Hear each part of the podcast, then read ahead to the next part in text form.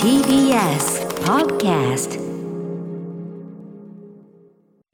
時刻は8時になりました。7月15日金曜日。TBS ラジオキーセーションにお送りしているアフターシックスジャンクション。ラジオでお聞きの方そしてラジコでお聞きの方もこんばんは。金曜パートナー TBS アナウンサー山本貴明と今夜は歌丸さんも最後まで一緒にいます、はい、えー、させていただきます。ますそしてこの時間のゲスト改めてお菓子研究家の福田理香さんですよろしくお願いしますよろしくお願いします。レインコート可愛いですね。そうなんですよ。うんちょっとこう。めちゃくちゃいいですよはい。やっぱ雨具、雨の日は本気で雨具みたいな。で、あそうなんですよあ長靴というかゴム靴。はいああ、いいじゃん。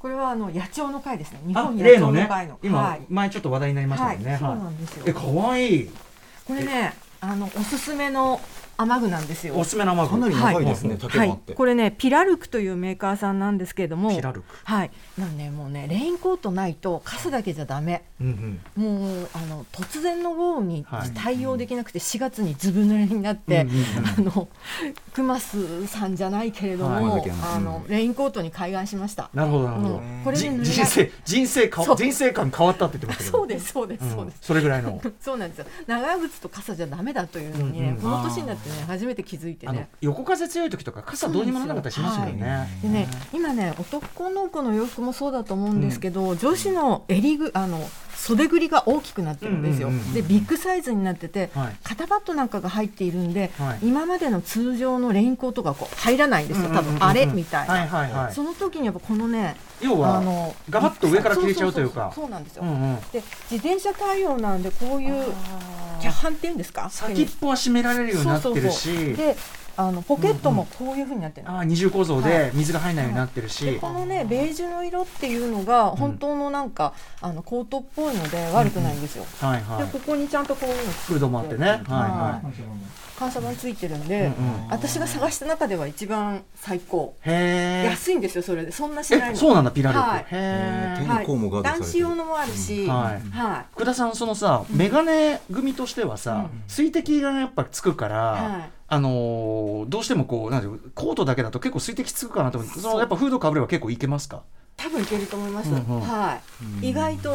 あのそこまで、うんうん。ここら辺は蒸れない感じですね、うんうんうん。はいプラスねまあ、うん。あの風の次第では傘も併用すればもう完全って感じですね。ですね。とにかくなんかこういうジャケットを着てたとしてそのも腕が通るという。襟ぐりあの、いなんていうかそ袖っていうかな、その腕がすごく太くていい。確かに。そうなんでしかも先が締まってるのもいい、うん、そうなんですよ。ここでね締められるから。あの手の甲がぐっとこうなんかちょっと忍者チックにというかさ、そうなんかっこいいですねそうね。なんですようんなんかそれでちょっとおすすめを私もしよ。うかなとピラルクわかりましたはい今もう私もちょっと若干でね実はちょっとハシピーと関係があるんですよ。スピード関係？腹立たしいなまた。なんか母方のおじい様が創業者と、はあ？今日聞いたんですよ。マジで？ハシピーが下向いてますけど何ですか、うん、何の反応もしてないですあれなんだなんだなんだいつもあんなにあああいう時になんか異様にさいいたけだかにいたけだかにスタジオにいつも入ってくるあのとびっくりしちゃって、うん。はい。あそうですか。ううん。んでもいいことじゃない？はい。あ国産なんですね。そうなんです。えー、何よりじゃないそれ？え富山？富山？富山？えー、富山が誇るじゃん。やったじゃん。ます寿司と富山。あとチージーポシもあるから。富山なんです。あこれお菓子。そうなんですえこれもですか？今日あのまたたいたねあの、前もあの黄色い缶のはい。ちょい可愛いやついただいちゃいましたけど、うん。そのブルーバージョン、はい、うん。新しいやつ。はい。どういったものになるんでしょうか、えー、ちょっと夏バージョンではい。作ってみたので、うん。あのーもともとメレンゲが真ん中に入ってたんですけども、はい。まあこれがまあ何と言いますか、うん。あのーバックダンサー的なイメージなんですけれどバッね。クダンサー。はい、今日持ってきていおただいて。菓子缶スクールメイツ。はまあおしおお菓子缶クッキー缶はイコールほぼほぼあのアイドルだっていう説をまあ実はずっと唱えていて、うんうん。まあソロアイドルを作ってバックダンサーをあの従えてるっていうコンセプトなんですけどそのバックダンサーを変えてみました。えっと、まず、えっと、福田さんがレシピを監修したクッキー缶のチージーポッシュという、これの夏限定のチージーポッシュ夏缶が6月から発売中という、そうですね。持ってきていただいたと。はい、で、あの、山本さんにぜひ食レポをしてもらいたいっていうのがちょっと2回ほどすれ違ってしまいましたね。なるほど、はい、諸事情により。ご指名ですよ、前回もいただいてめちゃくちゃ美味しくてちょっとこれ夏バージョン、ちょっといただきますね。すいません。いただきます。さあ今いただいてます。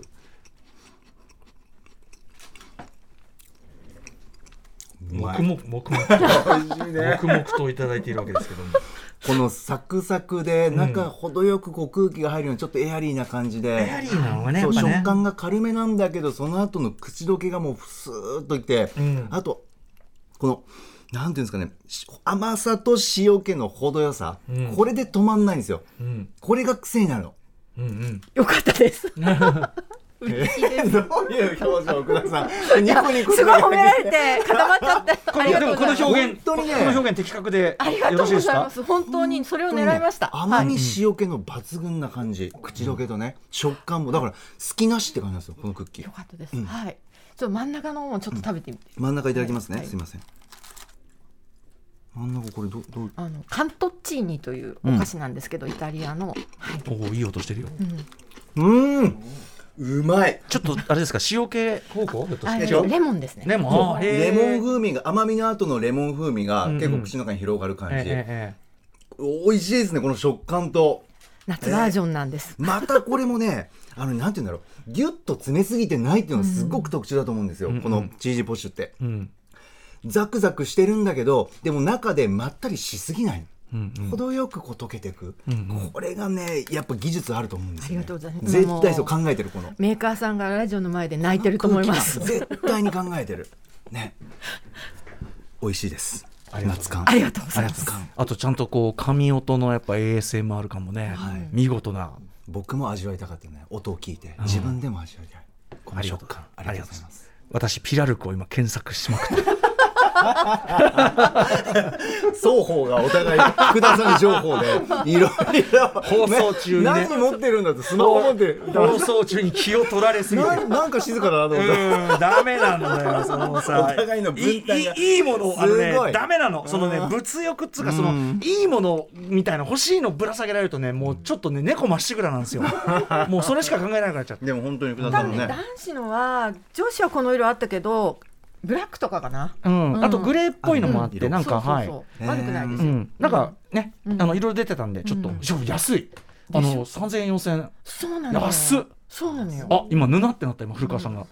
バタンって。気になりますよこういうジャケット着てても羽織れますからね。ねあのオーバーサイズだとね。そうそうそうそう。ねストレスもで自転車にも乗れるんですから。いいですね。ちょっとありだな。リュックもね背負えるって書いてあったし。そうですそうです。あのそれあの中に背負えるんですよ。うんうんね。オーバーサイズだから。いやーそれ大事。もうねどこも濡れたくないの。うん。でもさこんな違うのよ。これだから今俺なんでね黙って検索してたかというとあの売れちゃこれ言ってる間にみんな買っちゃうじゃん？まあありえますねそのね俺俺やっぱさそのさパーソナリティねいち早く情報を知りた側として そのやっぱインサイダー取引的なあの的さな先に先にゲットして俺放送中に俺は俺はもう俺はもうゲットしているけどみたいなことを恐れているわけそれは。あのうん大丈夫です。ファッションインフルエンサーじゃないですから。いやいやいやいやいやいや、あでもその橋系のねそのなんか関係者っていうことであればこれは、もうさっきそこで10分前にびっくりしたんですよ。ああそうですか、なんかでも橋系がやっぱ身内のこととなるとちょっと若干腰が引けた感じがありますよね、なんですかね。かわいいですね。いつもいつもだったらスタジオに怒鳴り込んでくるってことですよああああそれですか。ああそれですかああそれですか。ピラルクですか。いいですでちちなみにチージチーズポッシュ夏缶なんですけど、毎週火曜日と日曜日の午前10時からチージーポッシュの公式サイトで販売ということで福田さんよろしいですね。はい、ありがとうございます。はいぜひぜひチェックしてみてください。さでは福田さんと一緒にアトロクフューチャーパスとやってまいりましょう。皆さんもあアトロクを振り返るメッセージお待ちしております、えーメールアドレス歌丸アットマーク tbs.co.jp までお願いします。ではこの後1週間のアトロクプレイバックしますはい、アトロックフューチャーパストは1週間でお送りしてきた情報や聞きどころをまとめて紹介していきます。改めて本日のお相手はお菓子研究家福田理香さんです。お願いします。よろしくお願いします。そして今夜歌丸さんもいらっしゃいます。お願いします。させていただきますでは早速今週のアフターシックスジャンクションを振り返ります。まずは7月11日月曜日。月曜パートナーの熊崎和人です7月11日月曜日振り返っていきましょう6時半からのカルチャートークは新潟在住の覆面プロレスラースーパーササダンゴマシン選手明日開幕します世界陸上2022オレゴン実況のためアメリカはオレゴンに向かう私のための応援企画オレゴン不思議発見をお届けしてくださいました。ただ笹団子さんが一日中調べ上げてくれた結果世界陸上の舞台にもなります。ユージーンについてはオレゴン大学がある町くらいの情報しかなかった。私がこの友人の魅力をですね2週間滞在する中でなんとか発見して持ち帰りたいと思っております。笹団子さんありがとうございました。7時からのミュージックゾーンライブダイレクトは DJ 音楽プロデューサーラジオパーソナリティの TJO ことタケル・ジョン乙黒さん。TJO What's Up New Disco Mix でした。そして8時台の特集コーナー「ビヨンドザカルチャーはスタンダップコメディアン佐柳川的アメリカ重大ニュース解説賞2022年上半期編ということで8つのテーマでお届けしてくださいました。あの物価が爆上がりしている件とかバイデン大統領が猫を飼った件など非常に分かりやすく解説をしてくださいました。それにプラスしてサクさんが私のためにですねナイキとオレゴンというテーマで話もしてくださいました。ただ作さをもってしても友人はオレゴン大学がある町くらいの認識しかなかったということで私行ってなんとか情報を仕入れてきます。世界陸上7月16日アメリカオレゴン州ユージーンで開幕します。今週おすすめのグラビアは田中美久さんです。HKT48 のメンバーです。先週のフラッシュに表紙になっていた方なんですが今48グループでおそらくおそらくなんですがグラビアシーンで一番見る機会がある表紙になっているのはおそらくこの HKT48 の田中美久さんではないかなと思います。おすすめは田中美久さんでした。はい福田さんいかがでしたか？いやーあのー熊崎アナの、もうそのオレゴン行きでちょっと盛り上がってやっぱこのいいですね。今日ねあの通路をずっと来たんですけれども、あのーポスターがねバーンと貼ってあって、あの中井美穂さんはちょっとあの友人なんですね。それでもう中井さんのにっこり笑った顔がもうやっぱ良かったですね。まああのあのメイン司会者を止めれるのは中井さんしかいないんですよね。あのあものすごいちょっとした塩対応が最高に面白いんで、あのもう長年の二人のあの掛け合いはぜひ皆さん。ちょっとこう熱くなりすぎたところ小田さんが熱くなりすぎたところをいなすというか。そうですね、ねそうですねっていかないんですが、あ、うんみたいな感じで、あのあの感じはやっぱりね、本当元祖女子アナ力っていうか、はでね、実はなんかあのスポーツのイメージ強いですけれども、うん。うんあの本当に芝居見込んでるんですよ。芝居？はい、多分目の中にマンション3つぐらい建つぐらい。目の中にマンションが3つ立つぐらい？そうですね。芝居を見込んでる？そうなんです。実はあの人すごいんですよ。だから、えー、み3本はしごしてる時とかありましたね。その合間にお茶したぐらいの感じとか、はい、もうそれがもう「テニスの王子様」ミュージカルからもう歌舞伎まで。ああそうなんうだん。そのあの中井さんがちょっと司会ということで、うん。あの皆さんぜひ、うん。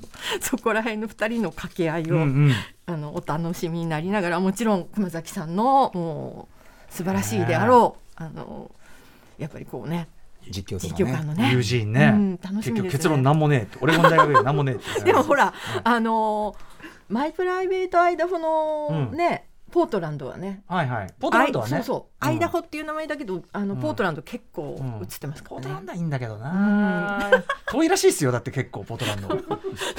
アメリカ広いですよね、うん。オレゴン結構広いですよ、うん。いやなんかそれ面白かったなと思いつつあとあのタケル・ジョン乙黒さんの、うん。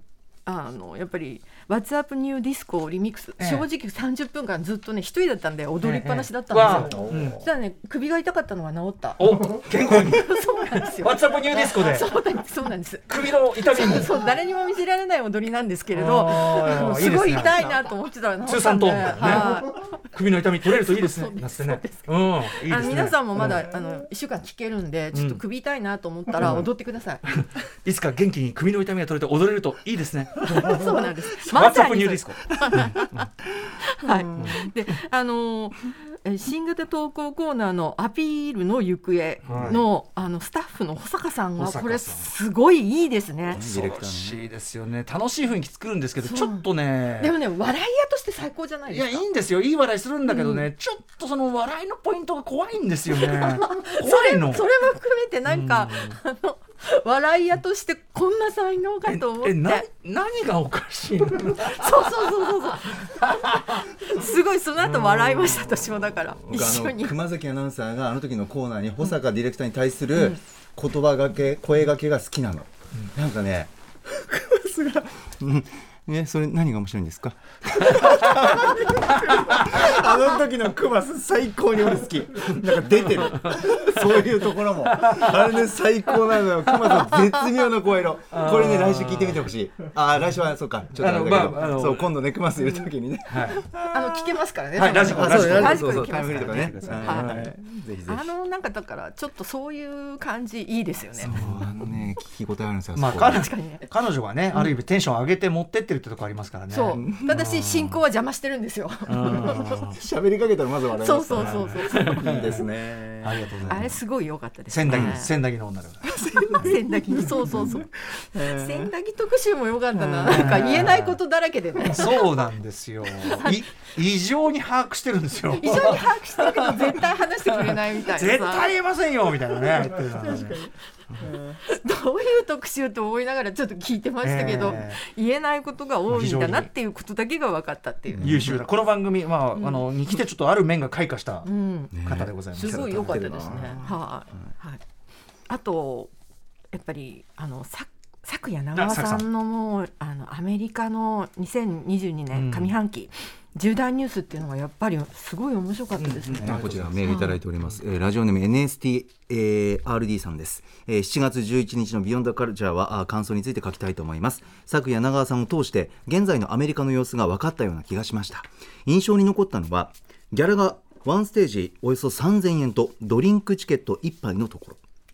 えー物価高のためにギャラを上げてほしいと交渉したところおよそ3000円とドリンクチケットが3枚に増やして、えーかつアルコールを濃いめにしてくれたという話。増えたのは現物という世知辛さと柳川さんのユーモアを感じました。そして歌丸さんの今こそコメディアンの進化が試されているというコメント。それに対して柳川さんの毎日吐きそうですという返答がとても記憶に残りつつ違った意見を持つ人々が一緒に笑うことができるそれがコメディアンの存在意義なのかなと思ったのでした。ということです。ありがとうございますそのやっぱりサタネサタデーナイトライブのゲストであのカンバーバッチがうん。1973年の T シャツを着てきたっていうのと、やっぱそのコンやったコントが中世13世紀のイギリスの法律を根拠に法律を成立しようとしていたのでっていうところね中絶禁止のね中絶そう中絶禁止のそれがなんかあのこの法律作っとくと800年後でも使えるぞっていうのとかやっぱ最高っていうか、このバカバカしさを笑い飛ばして、な風刺にするっていうのってすごく日本じゃないなと思って、まあねだからちょっとねあの、うん。単純比較できないんでちょっと日本のねお笑いの風土とそのどっちが優れてるみたいな話あんまりないですよね。あれだけども、でもまあアメリカのうん。笑いというのはやっぱりアメリカというかな、ね。おまあ英語圏の。う、ん。うん。やっぱさすがって感じありますよね。そうですね。あのコリン・ジョンストンジョンストさんの、うん。皆さん明日は母の日です。あなたが母になりたくてもなりたくなくてもっていうのも、やっぱりこういうこととかを言える風土っていうのが、あのアメリカが好きなのか嫌いなのかいつもよくわからなくなるんですよね。ええあのあまりにこう関係性が深すぎて。だけどこういうところはすごいいいなと思ったしやっぱりキャンセルされた有名人っていうのもいろいろこうバーッと教えてくださったんですけど、まあこれもね本当にね生きてきてねキャンセルカルチャーっていうのが割と徐々に気づかされたみたいなことで、あああの、まあ、黄色人種としてあこういうことって笑われてる笑いにされてるけどバカにされてるっていうのも含まれてるんだっていうことを気づいていったりとかいろんなことがをこうすごく考えるようになったんですけど、あの自分の仕事を考えるとこれ洋菓子とか作ってるのっていいのかなとかさあの、まあでもどうどこいやでもほら西洋白白人文化はその強者の側だから、はその搾取される側ではありえないというまあ構図は一応あるんじゃないですか。い、。なるほどなるほど、うん。だからちょっとそこら辺のこととかもなんか深く考えるようになっちゃって、ん。まだなんか答えが出でてない。も文化ね。でうん。東洋の件ってなかなかちょっとどこを線引きにすべきはかは僕は結構意見はなかなか難しいところがあると思ってて、うん。要はそのあんまな中でも言いましたけどあんまりルーツ主義を厳密化すると、あの明らかに文化全体にとっては、あの非常になんていうかな、うん。阻害するっていうかね、あの文化の発展とか成長、そういうもんじゃねえだろ文化ってさ、みたいな。いろいろ混ざってあの合体してみたいな。もちろんその東洋とか搾取ということに関して意識的になるのは必要だけど、そう全部だ一律ダメみたいなこと言い出すと多分誰も何もできなくなる。日本で例えば楽器とかもねなるとか言って、でも対象ごとで作るしかねえなっつって。もう対象ごとしかねえからな日本で作られた楽器はみたいな。というような。いやーだから本当なんかこれからずっと考えていかなきゃいけない問題だなとね。改めて思いままあでもその問題提起されてたこと自体が進歩だと思うんで、うん、そうですね、はい。うん。本当になんか気づいてなかったもん。そうそうそうそうそう、うん。だと思います。議論をするという土壌ができてる自体がいいと思う。うん。はい、あとバイデンと猫っていうのもあの、うん。面白かったですね。ね。なるほどっていう。猫あんまり飼わないっていうね。そうですね、うん。あの私はバラク・オバマが飼っていたポーチュギーポーチュギーズ・ウォータードッグっていううんうん。モフモフ犬がすごい好きだったんですね。うんうんうんうん。だからあれは人気があったから、はい。あのぬいぐるみになって売り出されていて友達がたまたま買ったんで、うんうんあの eBay で落としてプレゼントしたりしたんですけど、うんなんかやっぱりあそこで買われるとその、うん。あのすごくこう注目を集めるっていうのはうんうん。ずっとなんかお国柄的なことみたいですね。うんうんうんとアンドリュー・ジョンソン大統領ね、うん。ネズミが友達っていう。あれちょっと悲しくベンベンだよね完全にね。ベンだよね。もうマイケルジャクソンの歌聞こえてきちゃった。うん。実話だったんだみたいな感じですよね。あとさあの物価うん。上昇が今すごいニュースになってますけど、はい。アメリカは賃金も上がってるから、うん、っていうことはよく報道されるけど、そうですね。やっぱそんな単純な話じゃなかったね、あの上昇に追いついてない業種の方がはるかにやっぱし、うんっていうのもすごくそれはそうだって感じで出てきました、いろんなあとあれブッシュジュニアの出現？あそれね。ひっくり返ったよね。びっくりしたあれ。あれダメでしょ。ダメでしょ。う。ひっくり返るよねマジで。ずごあいつすげえな。そうでしょっていうあいつすげえな。そことそこ間違えてダメでしょ。まあでも笑いごっちゃないっていうのがね本当のねとこですけどそうですね。はい。うん。はい。とはいえまあやっぱしちょっと。そうですね。あまりだから現実のもうなんかダークコメディぶりというかね、はい。ありましたねそうですね。ぜひ詳しくはね、はい聞いてみてください皆さんもね月曜日の特集でございましたさあ続きましては12日火曜日です火曜パートナーの宇垣美里です。7月12日火曜日振り返ります。6時半からのカルチャートークはアニメソング評論家富田明宏さん。アメリカのアニメ配信サービスクランチロールの影響で海外で起きている日本のアニメソングの盛り上がりについて伺いました。私の大好きな凛としてしぐれが海外で発見されている。嬉しい。7時からのミュージックゾーンライブダイレクトはアジアンミュージック特集などでおなじみの菅原慎一さん率いるバンドサモエドの取り下ろしライブ音源でした。そして8時台の特集コーナービヨンドザカルチャーはダメすぎる、痛すぎる、でも分かりみがすぎる。センセーショナルでスタイリッシュなアメリカの青春群像劇ユーフォリアを今こそ見よう特集 by 鈴木みのりさん。ユーフォリア、とにかくすべてのキャラがダメで可愛くて好きにならざるを得ないんですよ。嫌なやつすら、その背景や悩みをしっかり描くから、ただの記号にはなり得ない。おしゃれなファッションもメイクも要チェックです。UNEXT でぜひ見てください。はい福田さんいかがでしたか？はい、えー、富田明宏さんのアニメソング評論家の方なんですけれどもこれ、あの日本のアニソン事情はなんとなくわかるけど、海外での広がりっていうのをなんか全然誤解してた感じがして、もうちょっと目から鱗というか、びっくりしました。へー。っていうか。えーなんかこういうふうに去年の Spotify で海外で最も再生されたトップ10のうち8曲が入ってるとか、わかりやすかっえそうなの？っていう感じで,、で確かにアニソン私も好きだけど、なんかあのやっぱりね海外に出るためにはやっぱ英語で歌わなきゃとか、うんその国の言葉で歌わなきゃっていうのが、なんかまあ小さい頃から言われてきたような気がしてたんだけれども、日本語でいいんだっていうか、ん逆にそのおっしゃっててすごいあのそうだなと思ったのが、ええー今後の読み違いをしてはいけないと、だったら海外向けのアニメを作ろうはもう超間違いだと。日本人が日本人のために丁寧に作った作品が人気なんだ。そこがかっこいいんだ。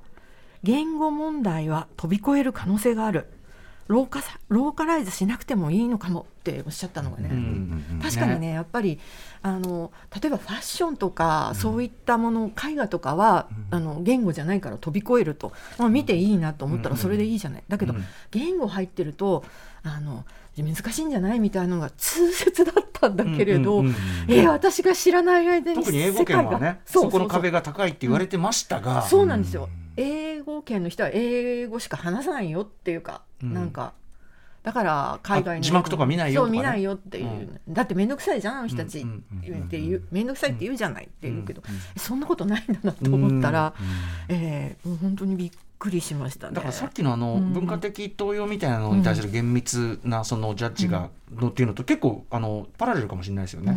その元っていうのがはっきり出元をもう皆さんダイレクトにあの触れられる時代だし、でその良さっていうのは一旦触れると薄めんなやっていう感じがするっていう。でみんな若い世代は特にもうそこがすごいフラットっていうか、えいいもんはいいっしょ別にそのままでみたいな、えなんでなんでその一旦薄める必要あるんですかみたいな感じはね、だからなんかモードが完全に変わったんですよね。うん、びっくりした。私の知らない間にってでも思った。分かりますよ。福田さんおっしゃってることも僕も、ね。うん。K-POP とかのね当然影響もあるかもしれないね。うんそのもうね。あの韓国語のままうん。うん。世界で受けてるとか、はいはいはい。まあだからいろいろ、まあこれは進歩の部分進化の部分かもしれない。うん。いいことだと思います、すごいいいことだなと思って、あのだから多分やっぱりなんだろうメディアが変わメディアっていうかなあのその発信するものがどんどん変わってきてるっていうか、うん。まあ、テレビあ映画だったテレビだったとかラジオだったとうんまた他になんか YouTube が出てきたりとかいろんなところからん。なんかスターが出てきてる感じも、あのあそれぞれに合った人がそれぞれのところから出てきてるっていう感じがしてて、すごい田舎にいてもなんか見つけてもらえるみたいなところも、あのいいことだなっていうふうに私は思ってますね。あの結構生きてきてからあと 結構後の方でいろいろこうわーっと出てきたからついていけてないところもあるんですけど若い人のためには良かったんじゃないかなと思って、うんはい。すごい面白かったですね。うん、インドネシアが2.4万4万ね4億人もいて、世界で、えー漫画を読む国の第2位って、うんでもインドネシアの人に読んでもらおうとしない方がいいですよ本当に。みたいなことですよね。うん。しっかり日本人に向けていいものを作ってもらうっていうのが世界への早道なんだなと思ったら、うんすごい目から鱗でした。はいカルチャーとかあとはいかがでしょうか？そうですね。やっぱりあのユーフォリア、ね特集。えー、1話を見ちゃったんですけどすごかった、シーズン1の1ですか？はい。はいうん。全然知らなくて。であのメイクのこととかもこれどこから流行ってんのかなって知らなかったんですよ、ちょっと私今日キラキラメイクしてきたんですけど地味に、うんうんうん。はい。あのあユーフォリアかハンター・シェーファーさんのねすごく印象的なメイク、そうですね。びっくりしてしまって、であそうかと思ってだからそこら辺もねなんか志が高いなと思ったんですよ。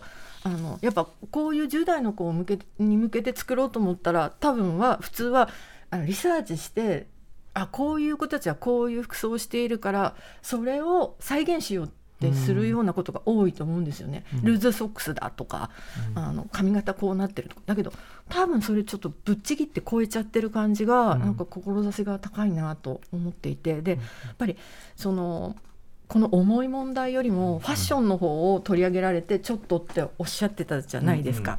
あのまあでもそれも確かにねわかるなっていうか、あのただやっぱりこれだけ重い内容をずっと見させて見続けるっていうのもやっぱりファッションと音楽とやっぱその映像のセンスだなと思って、びっくりするほど綺麗で、驚いてしまいました。さっきのだから、はい。モガディッシュ表でも言った、うん。言ったことにも通じますけど、うん。そのなんか深刻な問題を、そういうエンターテインメントとして消費してるっていう批判の仕方もあるけど、そのエンターテインメントに一旦してるから注目を集めるっていう両方の側面があるから、そうですね。だからこそ入ってくるものもある。そうそうですね。鈴木みのりさんのおっしゃってること、すごく、あのうなずくこもちろんだからその消費することに対する注意の店も常に持つべきだし、でもまあこういうものの効果っていうのもあるしみたいなそうですね。私やっぱりそういう時やっぱりあの北風と太陽をいつも思い浮かべるんですね。すごく評論したりとかダメだよって正論を言って聞く人もいるけれど、そうじゃない人をどうしたらいいかって言ったらやっぱりそれがね娯楽の力だと思ってて、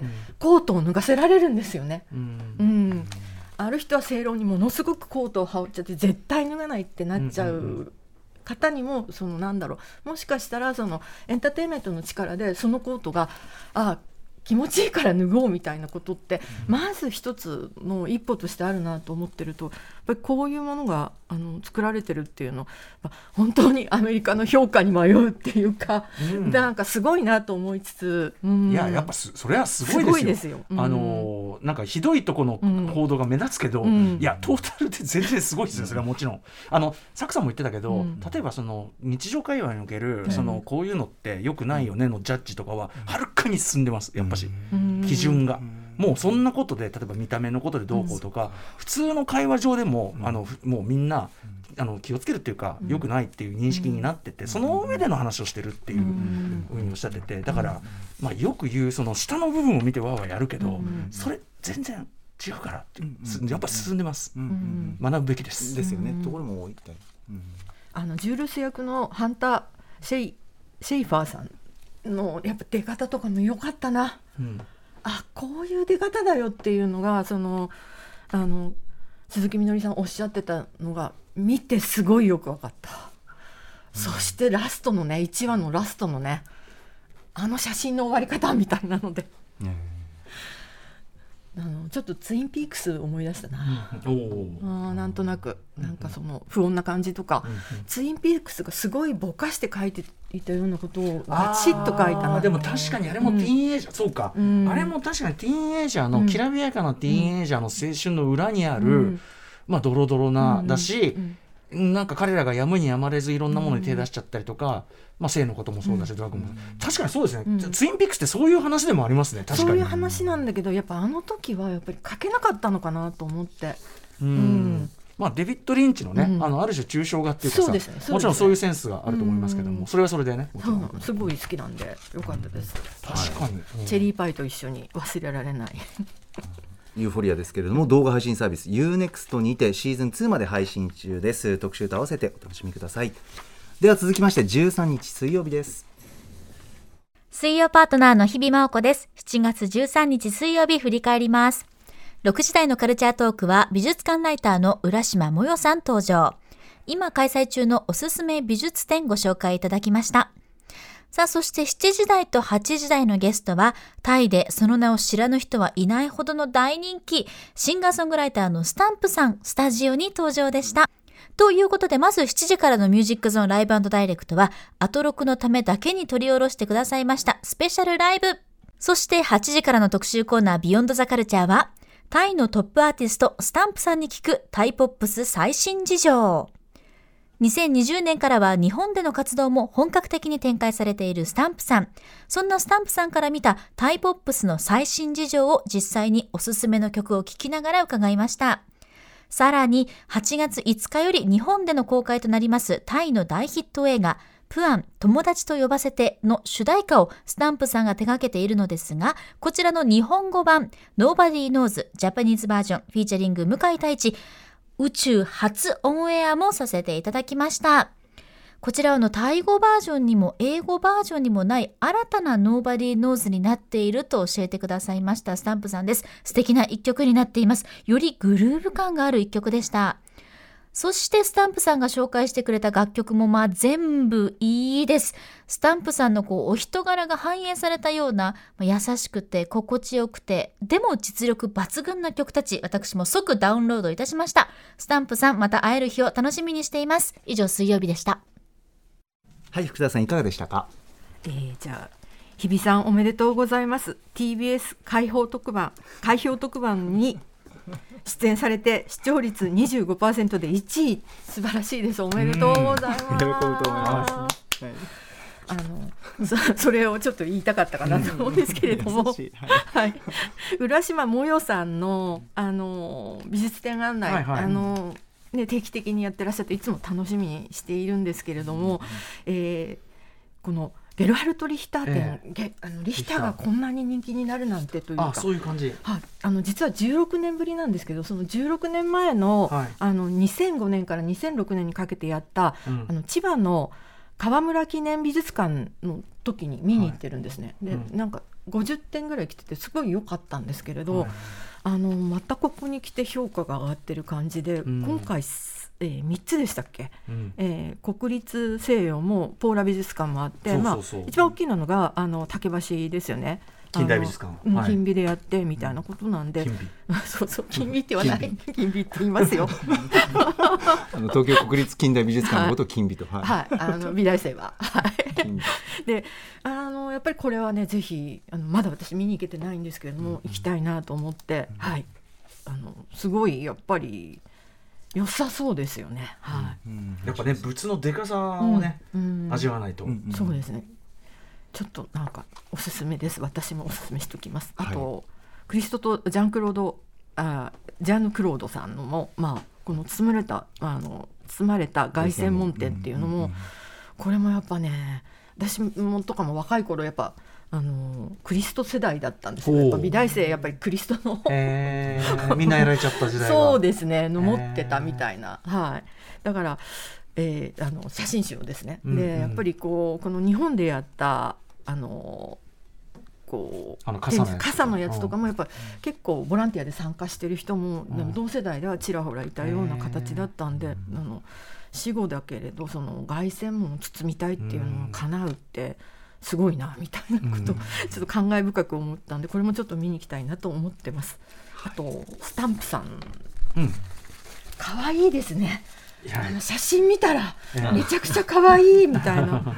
なんかルックスが可愛いみたいな感じで,、でもう歌はやっぱり素敵ですね。あのすごいその友達と呼ばせてってこれ絶対好きな映画だと思あって、プアンね。はい、もうなんかあのアンテナがピンと立ってしまいました。はい。うん。これすごい絶対見に行きたいなと思ってます。こねの楽しみあのバズ・プーン・ピリア監督、うん。はい、ノーバディノーバズね。ジャパニーズバージョンも素晴らしかったですね。ね、あの、やっぱ向井大志さんが入って、うん。ブラックミュージック色が強くなってっていうのが、ご本人のねあの説明で、ああなるほどっていう感じがしましたね、やっぱね歌のい一音に入ってるこうバネがちょっと一音にこうちょっと牛後乗りが入るんですよね。必ず。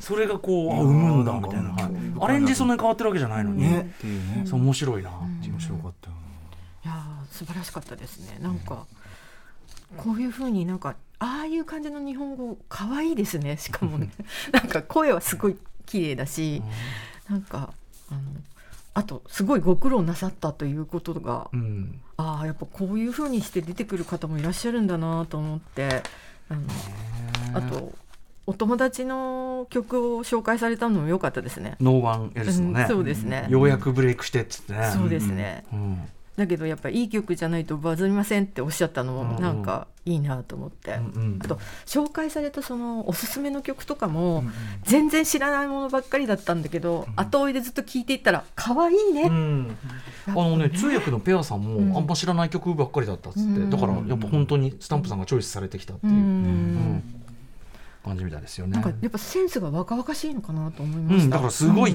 もうめちゃくちゃいろんな音楽聴いてますね、やっぱうねん。スタンプさんはね。すごいです、うん。いろんな音楽流れますんで皆さんこれぜひラジコのタイムフリーでね聞いてほしいなとそう思いますですね。すごいいいですいいです。またお待ちして本当にでもスーパースターあの人柄でついついね、うん。ワーンってなってますから本当にスーパースターでございます。はい。またお越しくださいという気持ちです、さあ続きましては14日木曜日参りましょう木曜パートナー TBS アナウンサーうないりさです。7月14日木曜日振り返ります。6時30分からのカルチャートークはロマンポルシェのボーカルそして説教担当オキテポルシェさんが登場。オキテさんが出版したグルメコラム本食を尽くす族と書いて食人族のお話を伺いました。私もこちらの本を読ませていただいたんですけれどももうとにかくオキテさんの文章が面白いしオキテさんが美味しいと思ったものに対してはとっても美味しそうな表現で書かれているので食べに行きたくなるんですよ。その本の中で書かれていたラーメン屋さん食べに行こうと思ってますしあとおすすめの調味料とかも紹介しているので、まあ、グルメコラム本としても料理本としてもとっても素敵な一冊でした。7時からのミュージックゾーンライブダイレクトは TRF のリーダーで番組月1レギュラーの d j k o さんによる踊れる J-POP ビーチサマーパーティーミックスをお送りしました。今回はですね90年代から2000年代の音楽で、まあ、まとめているということでまあ、最近天気良くないですけどこうね日差しを浴びてる感じの夏を感じたい人はぜひぜひこちらのミックス最高なので聞いてみてください。そして8時台の特集コーナー「ビヨンドザカルチャーはベースボールベアのギターボーカル小出祐介さんに本当にあった呪いのビデオ通称本呪がもうすぐ100作を迎えるのを記念して改めて歴史からおすすめ作品まで伺ってきました。私この手のシリーズはですね自分に呪いが本当にあの降りかかったら嫌なので絶対に見ないようにしてたんですけどどうやら作品の冒頭に必ず「お祓い済みです」っていうねちゃんと説明があるそうなんです。ですので小出さんも97作品見ても、まあ、元気でピンピンしているということなので私もねまあデビューしてみますか。嫌ですけどねどんなちっちゃい呪いでもねなんかね爪が欠けるとかなんか鳥の糞が落ちてくるとか電車乗り逃すとかですら嫌ですけど、まあ、ちょっと受けてみようかな。うん。ということで来週元気な姿で私がスタジオに来られるといいなということでそんな特集でした。お分かりいただけただろうか以上木曜日でした。伸び伸びしてましたね。まあね怖いのはねしょうがないけどね、はい。爪かけるって放送でも言ってました。ね確かに彼女ならなるんでしょうね。鳥の鳥鳥の糞や。爪がかける。電車を乗り逃す。まあでもこれはね、重でも、まあ、ああいうの怖がるのは当然のことだから全然。ね、うんそうですよね、うん、福田さんどうでしょうか？やっぱまあグルメコラム本食人族出ました。起きてポリスさん出ね食人族があのねあのまた映画ともかけてるっていうかね。そうです、人間を食べるというのと、ね食を尽くすっていうので、うんうん。これねあの福岡出身なんでねあ。いろいろねあの面白かったですよ。やばいそうだ。うん。あの要するに沖手さんがねずっと奥さんのあの、実家のご実家の関係でずっと福岡に住まわれててね、うん。そうなんですでその福岡の食文化と言いましょうか、うん。それに対しても沖手さんの あのだけど言ってることよくわかる。ああそうですか。もうねだからあのめちゃくちゃあのまあ私がちょっと大学に来てちょっとしたぐらいから、うん。急に福岡がグルメシティだってなんか全国で言い出してあ前はそんな感じじゃなかった全然違いますよ。へーそれでまあ明太でああの博多風の豚骨ラーメンってええもう美味しいですよ、まあなんか私に話しかける人みんな、豚骨ラーメン美味しいですよねみたいな。みんな好きなんですよ、明太子もって。だからなんかちょっともう無然として、はい。うどんなんですけど。ああ出た。九州。九そうそうそう。あの福岡民は、うん。むしろうどんという。そうそうそう。言いたくなる気持ちも分かってくださいええ。みたいな、ええ。急にグルメシティって言われて、え全員から豚骨と言われる気分みたいな。もちろん食べてました。ある意味明太子と豚骨はその起きて起きて理論で、まあ確かにそうなんです。それ要するにちゃんと外に出てった名物じゃん、うん。うんあれ面白かったなね。話。そうそうそう、名物その場にとどまってる名物は、それでせ あの先月初めて伊勢に行って磯いうどんを食べて、ええ。まんまとすごい美味しいと思いました、あ沖手さんがね結構ね 本の中でねそうディスってるから。そう口を極めて。もうねこれね絶対読まなきゃと思って読んできましたよ。まあでも味でも分かるの分かるの、うんでしょうね。あでしょうねって分かるの。だけどあのーそれと一個寄せてほしいんですけど醤油ね。ーうん。醤油問題はちょっと言わせてほしいんですけど、うま口と甘口があって、まあ、それ、まあ、ひらがなで書いてあるんですよ。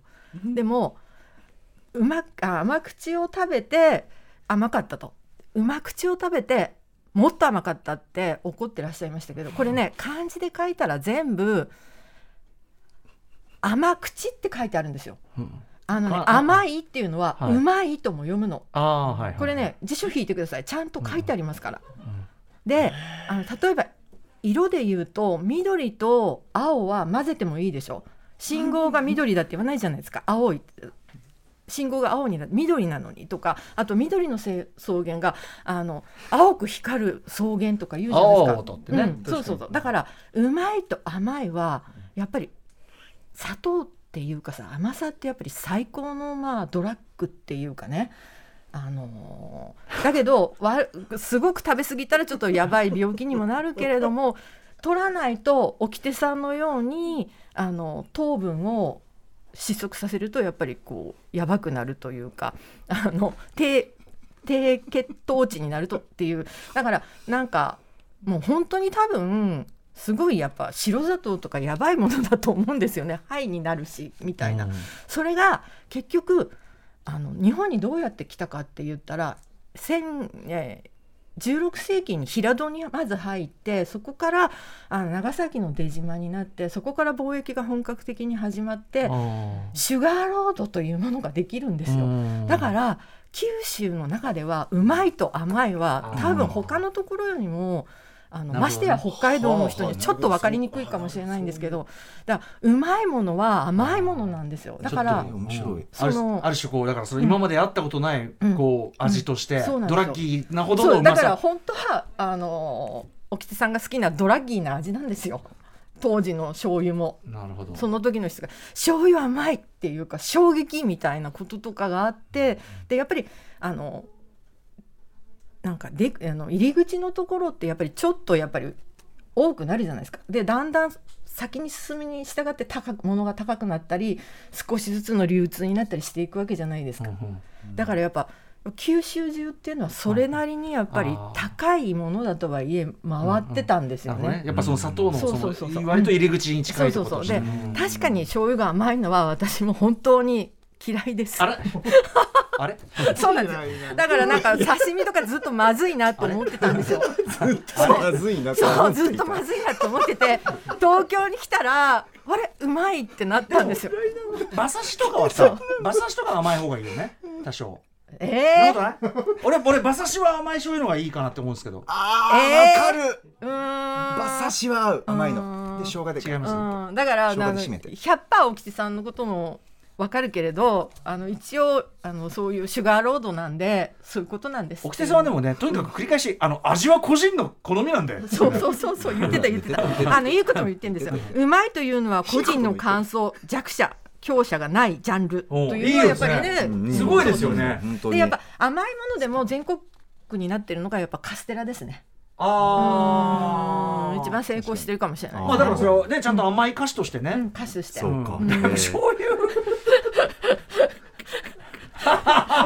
うるせえ。こっちにも事情があるんだよ。そうですね。でもあの歴史的背景いくとあのなるほどなってね。1600年に入ってきたらそりゃドラッギーだろうがよ全てに使うわみたいなね。そうだよね。そういうことなんですよ。まずいと思ってるそう。私思ってる。あのやっぱ東京に出てきて刺身が好きになったし、あの寿司もうまいと思った。あれ？ってでもねだけどだけどうどんは譲らねえみたいな。だからそれほら個人の。好みだから。いやあのうちの奥さんも九州の人ですけどやっぱあのやわいうどん好きですからね。うんそうです。よやっぱそういう文化ありますよあとねそれと言っとくけどあの。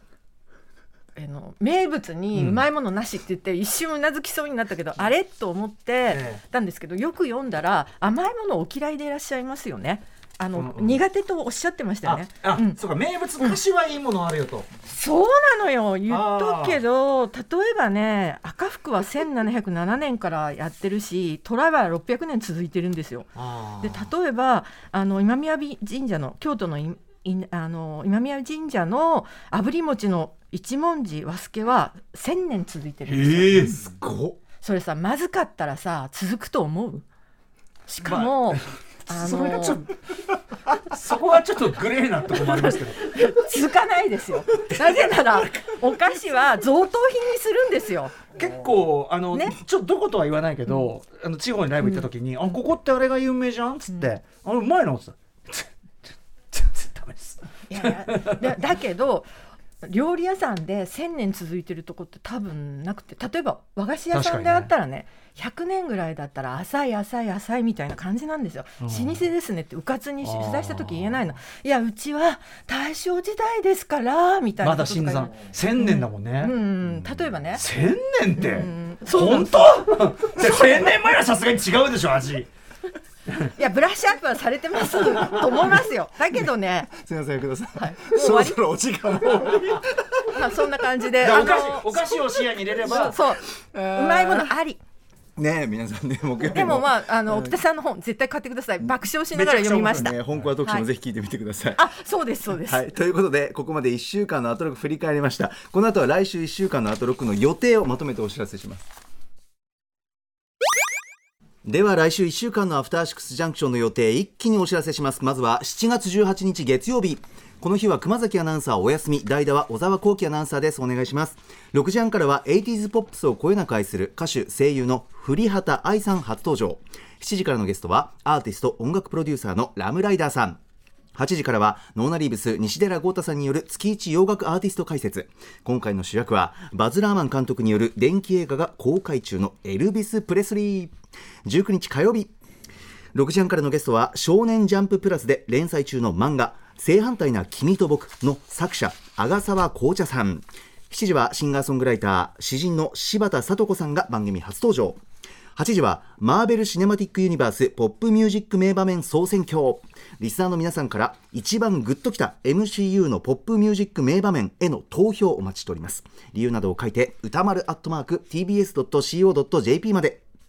結果を見届けるゲストはまもなくマーベル・シネマティック・ユニバース音楽校映画から聞こえるポップミュージックの意味を出版する音楽ジャーナリストの高橋義明さんと映画評論家の添野千世さん。20日水曜日。えこの日は日々アナウンサーお休みです。私山本が代打パートナー務めます。6時半からは月1特別企画 NFT カルチャートークの最終回。リスナーの皆さんからはボイスステッカーにしてほしいアトロク関連の好きなフレーズ募集中。歌丸アットマーク TBS.CO.JP まで。ゲストは必殺企画仕掛け人株式会社メディバンの谷川智樹さんです。7時は月1レギュラーのクイザー兼 DJ プロデューサー豆腐ビーツさん登場。8時はカレー活動家の竹名カリーさんによるカレーとスパイス特集。スパイスの基礎的な知識やカレーとはそもそも何なのかなどカレー解像度爆上げ間違いなし。21日木曜日。6時半からは PC ウォッチ編集長の若杉則彦さんによるハイテク機器の正しい捨て方講座。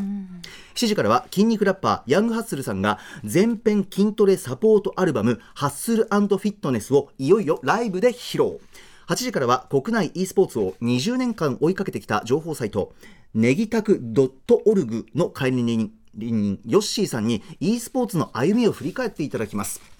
22日金曜日6時半からの週刊映画辞表ムービーウォッチメン来週歌丸さんは映画 X を評論。7時からはけだもののフレンズが TikTok でバズり中のシンガーソングライター西名さん初登場。8時からは1週間の番組を振り返るアトロックフューチャーパスト。次回のゲストは脚本家映画監督スクリプトドクター三宅龍太さんです。はいということで福田さんあっという間にお時間です。はい。ええ。いかがですか来週。いやー楽しかったです、あと火曜日のジャンププラスの、あの正反対な君と僕っていうあの作品全然知らなかったのですごい注目してます。あ、はい。こちら火曜日ご期待ください、はい。ということで久しぶりでした。福田さんありがとうございました。こちらこた。またぜひお越しください。ありがとうございます。歌丸さんもお疲れ様でした。馬刺しにはいいと思うんだけどな。After Six Junction.